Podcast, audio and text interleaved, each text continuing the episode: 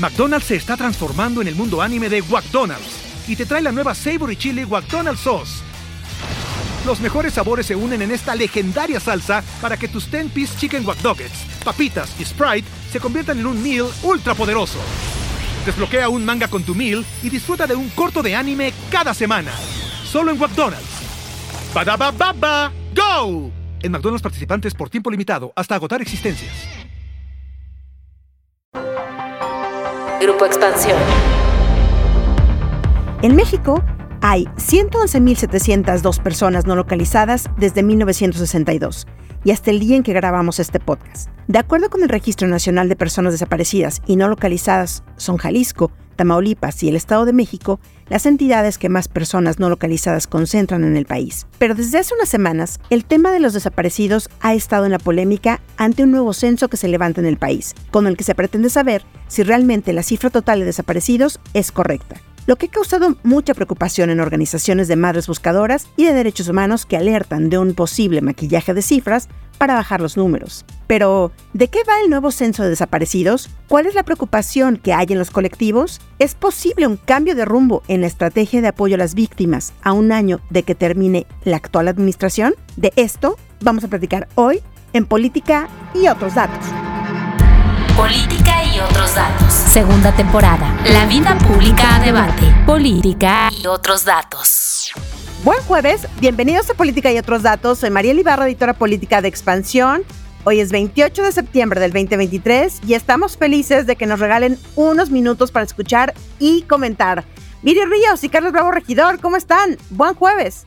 ¿Qué tal? Buen jueves de política y otros datos. Recuerden que si les gusta nuestro podcast, si les gusta lo que están escuchando, nos ayuden, ya sea posteando el podcast en sus redes sociales o regalándonos un comentario en el nuevo espacio que existe en Spotify. Eh, nos da muchísimo gusto siempre recibir sus comentarios. Hola, hola, ¿cómo están? Feliz jueves de política y otros datos. Muchas gracias por todos los comentarios, las palomitas, los pulgares para arriba, las reseñas que nos dejan. Quiero mandar un saludo muy especial a Ignacio Manuel, a Celestino y a Scruis que nos dejaron muchísimo amor en los comentarios. Muchas gracias. Hablar de desaparecidos en México es muy doloroso. Y en un país en donde cada hora en promedio una persona desaparece, mucho más. La imagen de las madres buscadoras en los campos y parajes moviendo tierra con pico y pala cada vez es más frecuente por la violencia que cruza a México. Y sí, otra cara de la violencia son las desapariciones. En nuestro país han sido reportadas en esta condición más de 296.099 personas en un periodo de 61 años, y de las que de 111.702 se sigue sin conocer su paradero. De ellas, más del 85% de los reportes de desapariciones se han registrado a partir de que México le declaró la guerra al narcotráfico, es decir, en los últimos tres sexenios del presidente Felipe Calderón, Enrique Peña Nieto y en lo que va de la administración de Andrés Manuel López Obrador. Pero a la crisis de desapariciones se suma la renuncia de Carla Quintana como titular de la Comisión Nacional de Búsqueda de Personas que se dio el 23 de agosto pasado. Y lo hizo en el contexto del nuevo censo de personas desaparecidas que se levanta y con el que, ya decíamos, el gobierno busca verificar que esta cifra total es real. La salida de la funcionaria y este censo han causado muchas dudas entre las organizaciones de derechos humanos, y esto se da, por supuesto, en el marco de los nueve años de la desaparición de los 43 estudiantes de Ayotzinapa y con un descontento por parte de los padres y familiares, pues por la respuesta del gobierno a sus exigencias de información para esclarecer lo ocurrido y pues la razón de este y la protección que se le está dando al ejército que estuvo involucrado en los hechos. Pero Viri, ¿qué valoración haces? ¿Cómo llegamos a los nueve años de lo ocurrido en Ayotzinapa? Y pues en este contexto del nuevo censo de los desaparecidos en México. Bueno, Mariel, me gustaría dar un paso atrás y hacer un poco un recuento de en qué situación estamos y de qué tema estamos abordando porque cuando hablamos del tema de los desaparecidos, estamos hablando de un tema que causa un dolor inimaginable. Es un dolor que pues muy pocas personas pueden entender y que supone haber perdido a un ser querido y un día simplemente pues no encontrarlo. Los familiares de los desaparecidos no solamente tienen que lidiar con este dolor, sino también tienen y han tenido que enfrentar durante años la desidia en las investigaciones y un Estado que simplemente no le ha dado prioridad a que encuentren a sus seres queridos. Es en este contexto de angustia, de tortura psicológica y de un duelo que pues simplemente no termina de llegar, que se inserta la discusión que tenemos hoy. Las desapariciones son un tema muy grave y muy complejo y es un tema además que se ha politizado mucho. Lamentablemente aquí me parece que el gobierno ha tenido una respuesta muy pobre, una respuesta que ha sido mayormente reactiva, en vez de la respuesta que nos hubiera gustado tener, que era un gobierno que tuviera una respuesta más sistemática y más organizada para tratar de acotar y resolver el problema de las desapariciones. Y cuando hablo de un gobierno reactivo, Mariel, a lo que me refiero es a que una y otra vez las distintas administraciones han reaccionado ante las peticiones de distintos colectivos, pues simplemente tal cual, reaccionando al momento, no necesariamente gestionando una búsqueda de manera más estructurada, de manera más planeada. Por ejemplo, justo platicabas un poco de la Comisión Nacional de Búsqueda. Bueno, la CNBB justo se gesta y se crea como una respuesta al fallo sistémico que se tenían en las fiscalías para resolver el problema de los desaparecidos. El problema es extremadamente complejo porque además toca las fibras más sensibles de las autoridades. Y es que no solamente en el caso de Ayotzinapa, sino en muchos otros casos de desapariciones, lo que hemos visto ha sido una forma de reticencia y de incapacidad de las propias autoridades para continuar con las búsquedas.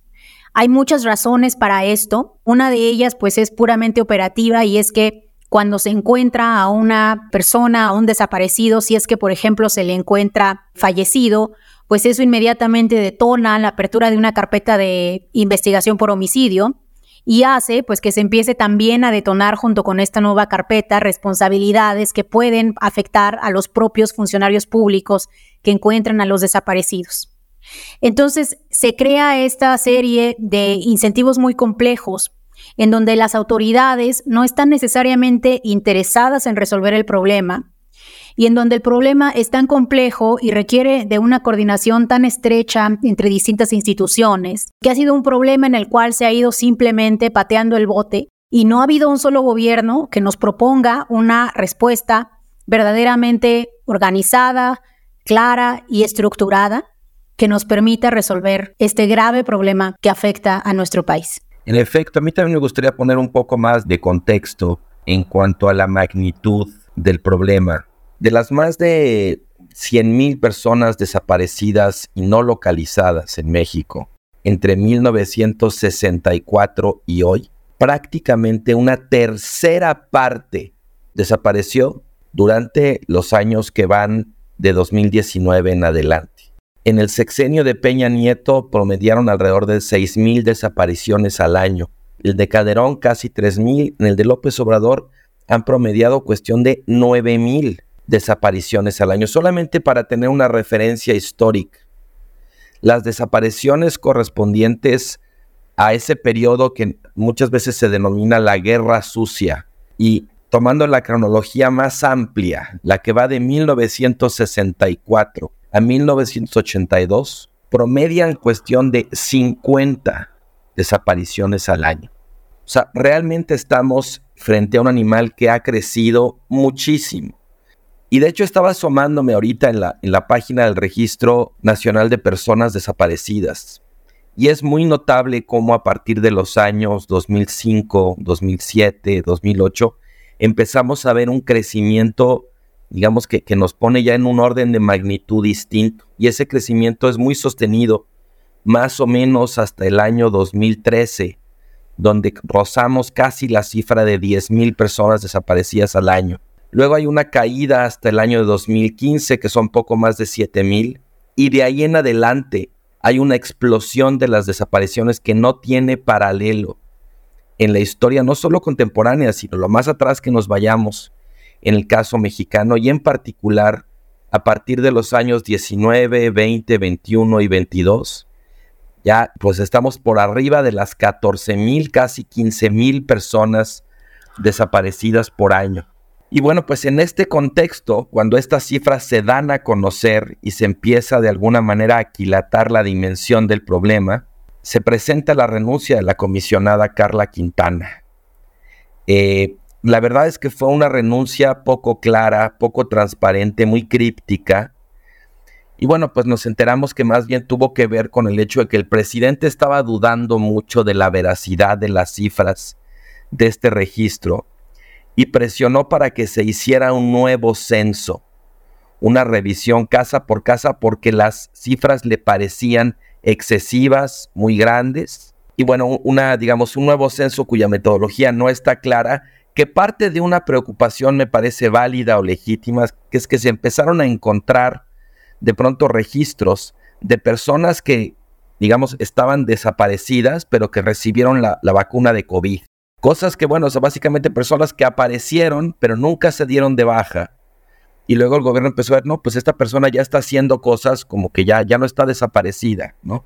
A mí eso me parece una preocupación legítima, válida, técnicamente, digamos, fundada, pero la forma en como el gobierno, digamos, echó a andar esta idea del nuevo censo, desde luego que provocó muchísima irritación entre organizaciones sociales, colectivos de familiares de víctimas, de madres buscadoras, que pues han protestado básicamente porque ellas lo que perciben es que el gobierno está más preocupado por bajar las cifras que por resolver los casos. Bueno, yo creo que este es un tema que está muy bien que se politice, que es inevitable, que se tiene que politizar, particularmente frente a un gobierno que ha sido no solamente reactivo, sino francamente irresponsable. El presidente López Obrador ha tenido más consideraciones con la mamá del Chapo que con cualquier madre buscadora de su sexenio.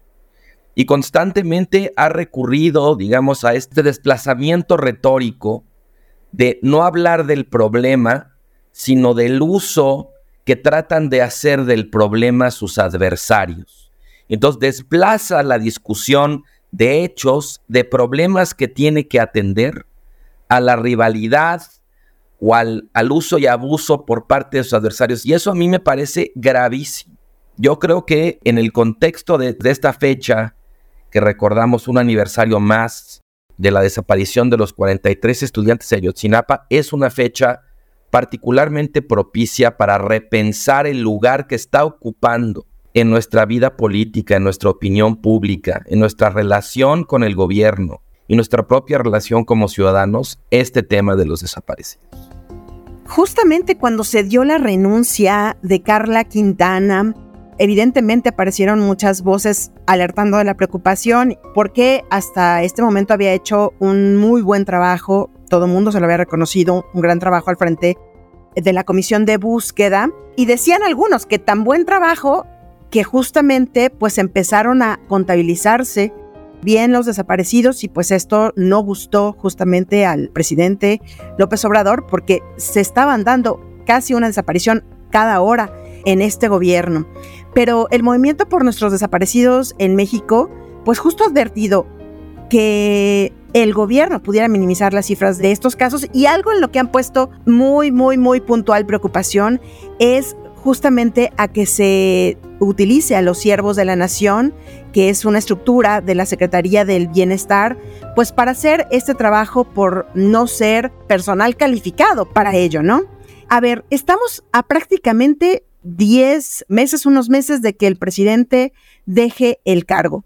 Y una de las primeras cosas que llevó a cabo el presidente fue justamente reunirse con víctimas. No sé si recuerdan ese evento que tuvo pero que al parecer se le ha salido de control y justamente una de las cosas que no ha sabido atender en su gobierno justamente ha sido el reclamo de las víctimas. ¿Qué puede hacer el gobierno ante esto y a 10 meses de que termine la administración federal? Bueno, es un tema sin duda muy complejo, Mariel. Me gustaría un poco volver también al tema de qué es lo que ha pasado con el registro, porque eso nos da eh, mucha idea de dónde estamos y de qué podemos hacer ahora. Lo que Carla hizo muy bien durante su periodo al frente de la CNB fue conjuntar información que venía de muy distintas bases de datos de desaparecidos que existían tanto en las fiscalías como en distintas autoridades en todos los estados. Y con eso crear una gran lista magna que era este Registro Nacional de Personas Desaparecidas. El problema con el registro, yo diría que son dos cosas. Por un lado, no tiene a todos. Por ejemplo, tenemos mucha más visibilidad de los casos recientes que de los casos viejos de la, de la Guerra Sucia de los años 70, de los años 60, incluso del mismo periodo de Calderón. Se tiene un sesgo, digamos, para que eh, pues la información más reciente tenga mayor capacidad de decantarse en este registro.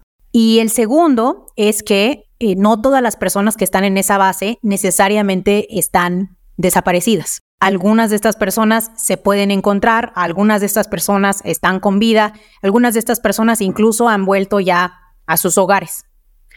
Algo que hizo muy bien la Ciudad de México, y me parece que de aquí viene mucho la idea del censo que plantea López Obrador, es que en la Ciudad de México se empezó a realizar una búsqueda estructurada, así le llaman, en la cual ellos tomaban la base de datos, el registro de personas que estaban eh, desaparecidas o no localizadas, y lo cruzaban con muchas otras bases de datos y con registros administrativos para tratar de encontrarlo. Así es como de pronto se daban cuenta, por ejemplo, que alguno de los desaparecidos pues estaba eh, realmente había ido, no sé, a sacar una credencial, se había vacunado, había aparecido en algún servicio o en alguna base de datos y con esa información que daba indicios de la posible existencia con vida de alguno de los desaparecidos, se abrían líneas de investigación. Entonces, de la mano de policías, de la mano de funcionarios públicos y de la mano, sí también es cierto, de los servidores de la nación, se hacían lo que ellos llamaban jornadas de búsqueda. Es decir, se iban a lugares específicos a buscar y a formalizar la identificación de personas. Con eso se logró encontrar algunas personas y se logró reducir pues el tamaño, digamos, del registro que se tenía en Ciudad de México. Lo que López Obrador quiso hacer, pero en mi opinión hizo muy mal. Uno es que no capacitó adecuadamente a la gente que estaba haciendo este proceso. Eh, no se quitaron, eh, por ejemplo, los casos que ya se estaban investigando penalmente. Entonces ocurrieron casos penosísimos en donde llegaba pues este equipo de personas a supuestamente buscar a la persona desaparecida, le abrían la puerta a los familiares y le decían, le preguntaban, ¿y, cómo está su familiar? Sabe usted se ha vuelto y pues obviamente la familia con un enorme dolor les comentaba que no habían vuelto, eh, que se sentían tremendamente doble victimizados y que además cómo es posible que el gobierno no supiera que había una carpeta de investigación pues ya abierta penalmente sobre el caso. Las brigadas, además, que se hicieron a nivel federal estaban muy mal planteadas. En un inicio, por ejemplo, se requería que todas las unidades tuvieran gente de la fiscalía, gente de la policía, gente de la comisión de búsqueda e incluso pues gente de los funcionarios públicos. Toda esta implementación, que está muy mal hecha, ha generado un tremendo nivel de sobrevictimización a las familias. Y además ahora López Obrador agrega a ello el tremendo despropósito de hacer que el Registro Nacional de Personas Desaparecidas, que él ahora quiere llamar el censo, que en realidad va a ser pues este registro nacional depurado, esté en manos de la Secretaría del Bienestar, lo cual no tiene ni pies y cabeza, no es ahí donde debe pertenecer. Y la única justificación que López Obrador usa para esto es decir que los servidores de la nación van a ayudar en las búsquedas. Entonces, yo aquí lo que veo pues es a un López Obrador que está cometiendo un error muy grave de procedimiento y que al cometer este error está victimizando nuevamente a familias que ya tienen un dolor tremendo. Oigan, ¿por qué creemos que eh, el presidente le ha costado mucho trabajo este tema en específico? O sea, es uno de los temas en los que de verdad pareciera ser que no sabe cómo actuar, no sabe cómo llevar la situación, cómo llevar el tema. Recordemos esta situación de hace unas semanas de recibir en la mañanera a Estela de Carlotto, esta mujer emblemática de, las abuelas de la Plaza de Mayo, pero no recibir a las buscadoras en México, no recibir a las madres que todos los fines de semana van con palo, pico y pala a buscar en los campos del norte del país, del centro del país, del sur del país a uno de sus seres queridos que han sido desaparecidos y que incluso Ceci Flores, pues una de las activistas de las madres buscadoras, ya ha advertido que si no se les escucha en México como no lo están haciendo ni por parte del presidente ni por parte de la secretaria de gobernación, mujer, la secretaria de gobernación, lo van a hacer con líderes del mundo y su primera parada es en Estados Unidos para que las escuchen y lleven el mensaje de lo que está ocurriendo en México. Grave, muy grave siento. Yo creo que es también importante hablar un poco de las mentiras en este tema en particular, porque el presidente digamos, ha dicho que su gobierno ha cumplido con su trabajo, con los activistas y que les han dado apoyo. Yo me he cansado de leer en la prensa a multitud de activistas, de famosas madres buscadoras, que dicen que, pues, que no saben de qué tipo de apoyo está hablando el presidente, que él ni siquiera ha tenido contacto, ningún tipo de comunicación directa con ellas, ¿no? Y que al contrario, lo, que, lo único que reciben ellas son descalificaciones, de que tienen una campaña de politiquería en su contra. Entonces yo creo que a la par de hacer el balance muy necesario, ¿no? de hacerle justicia a la complejidad técnica, administrativa, contable, jurídica, burocrática del problema, pues también hay que hacerle justicia también a, a este otro lado. Yo, digamos, he recabado algunas declaraciones de, de ellas, ¿no? están muy dolidas, pero al mismo tiempo, pues ya saben que son muy echadas para adelante. Pero dice, pues se compra equipo para hacer búsqueda y ese equipo no lo ponen a nuestra disposición. O incluso cuando dicen, bueno, pues aquí hay una camioneta que pueden usar, pero pues ustedes pónganle gasolina, ¿no? Se constantemente se enfrentan, digamos, con un trato realmente muy indigno y que está a años luz de la retórica política en torno al tema. Hay una declaración en particular de Delia Quiroga, integrante de un colectivo que se llama 10 de marzo, que quiero rescatar aquí y que dice, no sabemos cómo hacerle entender al presidente que no somos oposición.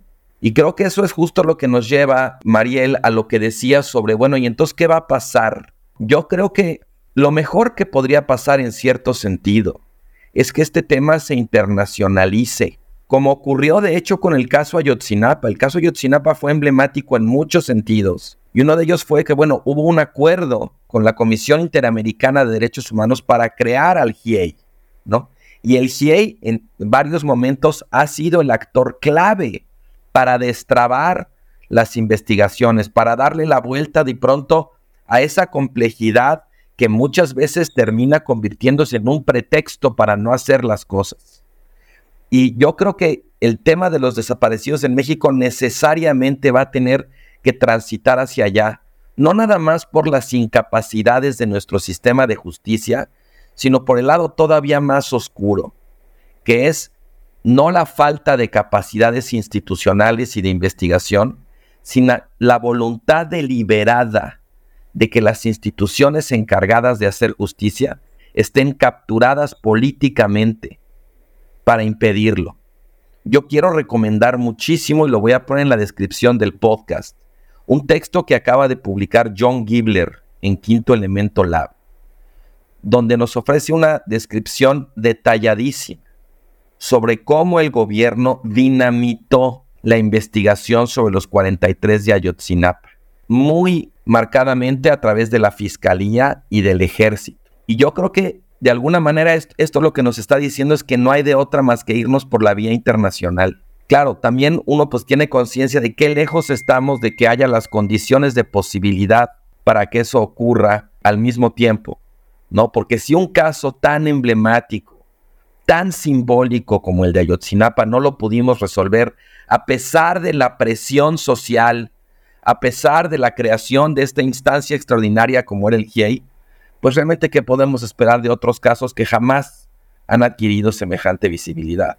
Más allá de la instancia en la cual se debe eh, acudir para resolver este conflicto, me parece que hay cuestiones muy operativas y muy específicas que se podrían implementar y que ayudarían mucho a resolver este problema. Y yo me enfocaría en tres grandes aspectos. El primero es que se necesita un proceso de búsqueda inmediata con protocolos muy estrictos que coordinen a las autoridades de los tres niveles de gobierno para que en el momento en el cual alguien es reportado como desaparecido, en ese momento comience y se detone un protocolo bastante avanzado que haga que todas las autoridades de gobierno utilicen todas las herramientas en existencia para encontrar a esa persona. No hay razón por la cual no pudiéramos tener un mecanismo prístino de búsqueda inmediata. El segundo es que debemos trabajar en un mecanismo de identificación forense. Uno de los aspectos también más dolorosos actuales del país es que tenemos identificados 52 mil cuerpos que no sabemos quiénes son. Va a ser muy importante entonces contar con registros para exhumar estos cuerpos, para identificarlos, para posteriormente resguardarlos y para cruzar la información que se puede obtener de estos cuerpos con el listado de los desaparecidos. Nuevamente, se necesitan recursos, se necesita también el apoyo tanto de las fiscalías como de las comisiones de búsqueda. Y finalmente, me parece muy importante que se pula la relación que existe y se genere una mejor coordinación entre las fiscalías y las comisiones nacionales de búsqueda. Hasta ahorita esa relación ha sido muy áspera, ha sido muy difícil. El liderazgo de Gertz Manero no ha ayudado en nada a empujar este tema. No sé si es un tema que no le importe o que no entienda, pero lo que se percibe mucho de las fiscalías es mucha reticencia para pues ayudar con las búsquedas. Las fiscalías son como muy muy testarudas y muy fijas en lo que quieren hacer y ellos dicen que ellos solamente se dedican a investigar delitos. Entonces se rehusan a, digamos, utilizar los poderes especiales que ellos tienen y los controles especiales y las herramientas que ellos tienen para apoyar en las búsquedas. Entonces sí se tiene que generar un consenso y un empuje hacia las fiscalías para que éstas hagan el trabajo de la mano de las comisiones de búsqueda. El problema es muy grave y este no es un problema que se va a resolver solamente con las comisiones o solamente con las fiscalías o solamente con las policías. Se necesita una coordinación sin precedente del Estado mexicano que tenga por finalidad reducir al mínimo las desapariciones y encontrar a las docenas de miles de desaparecidos que tenemos actualmente. Carlos, en estos días que se cumplieron nueve años del caso Ayotzinapa, yo nada más quisiera recordar cuál fue el primer decreto del presidente López Obrador al llegar a este gobierno y justamente fue crear la Comisión de la Verdad para saber cuáles habían sido realmente los hechos, cómo habían ocurrido los hechos por el caso de la, de la desaparición forzada de los 43 estudiantes. Y pues justo a unos meses del cierre de su gobierno, pues vemos una relación muy, muy tensionada en donde el presidente simplemente dice que no es verdad lo que dicen los padres de que no se les quiere dar la información y pues los padres evidentemente exigiendo que se deje de proteger al ejército y otras instituciones que habrían participado en esta desaparición forzada de los jóvenes. ¿Con qué te quedas a estos nueve años, Carlos? Pues mira, me quedo de entrada como con una sensación de profunda derrota, de que la verdad sí hubo momentos en los que yo creí que Ayotzinapa iba a ser el caso ejemplar, lo que los administradores públicos llaman en cierto sentido la isla de integridad. Era tan grande, tan tremendo, y de pronto como que se conjuntaron todas las eh, condiciones para que hubiera avances, y de hecho los hubo. Hubo avances muy significativos, sobre todo al principio con este gobierno pero pasó un poco igual a como describía Viri lo que pasó con la Comisión Nacional de Búsqueda.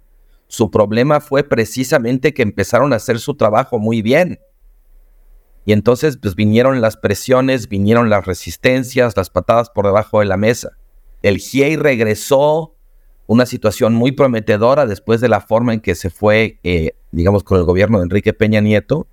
Y al final esos avances pues otra vez generaron una reacción muy dura muy adversa. Y bueno, esa sería mi primera conclusión, esa sensación como de derrota, como que perdimos. Pero la otra también, digamos, yo me quedo pensando mucho en la política de la política pública. O sea, me parece muy valioso tratar de imaginar soluciones institucionales, jurídicas, de coordinación burocrática, creo que eso es indispensable, pero siempre me queda la duda sobre lo que va antes o lo que presupone de alguna manera la posibilidad de implementar esas soluciones, que no que haya voluntad, que haya interés, que no haya colusión o complicidad, que no haya un encubrimiento deliberado para que haya impunidad. Realmente podemos tener la piedra sobre la que se va a tener que recargar la palanca de la política pública para lograr los resultados que deseamos. Va a haber la voluntad, va a haber la fuerza para derrotar las resistencias. Ahora sí que para topar donde haya que topar. O sea, siento que de alguna manera cuando los este enfrentamiento de los últimos días entre los padres y el presidente es un enfrentamiento donde se escucha crujir justamente al Estado mexicano, ¿no? Que por pues muchas leyes que tenga, muchas burocracias, instituciones y tal, al final esas instituciones, esas burocracias, esas leyes no funcionan como tendrían que funcionar. Y no es nada más un problema de incapacidad, sino un problema de captura política. Y mientras no logremos deshacernos de ese problema, lamento muchísimo, veo muy difícil que las soluciones de política pública realmente vayan a tener la efectividad que quisiéramos que. Terminamos de grabar este podcast cuando la marcha de Yotzinapa sigue en las calles de la Ciudad de México con las voces de los padres y de los abogados diciendo que la investigación se encuentra totalmente estancada por parte del gobierno del presidente López Obrador y con un grito de los padres de que regresen los organismos internacionales para saber qué pueden hacer, qué sigue, que los orienten para saber hacia dónde pueden llevar pues la esperanza de saber qué fue realmente lo que pasó y pues la exigencia desde hace nueve años de saber en dónde están sus hijos, los estudiantes de Ayotzinapa. Pues muchísimas gracias por acompañarnos hasta el final del episodio.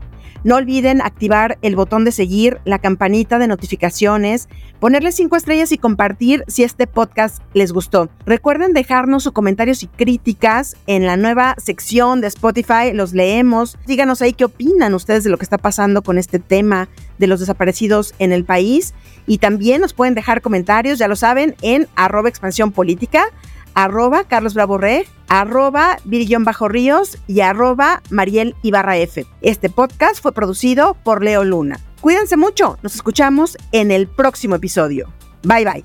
Toda la información, detalles y seguimiento de los personajes políticos de México y el mundo en política.expansión.mx. Me enteré en expansión.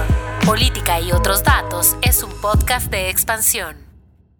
Lucky Land Casino asking people what's the weirdest place you've gotten lucky? Lucky? In line at the deli, I guess? Aha, in my dentist's office.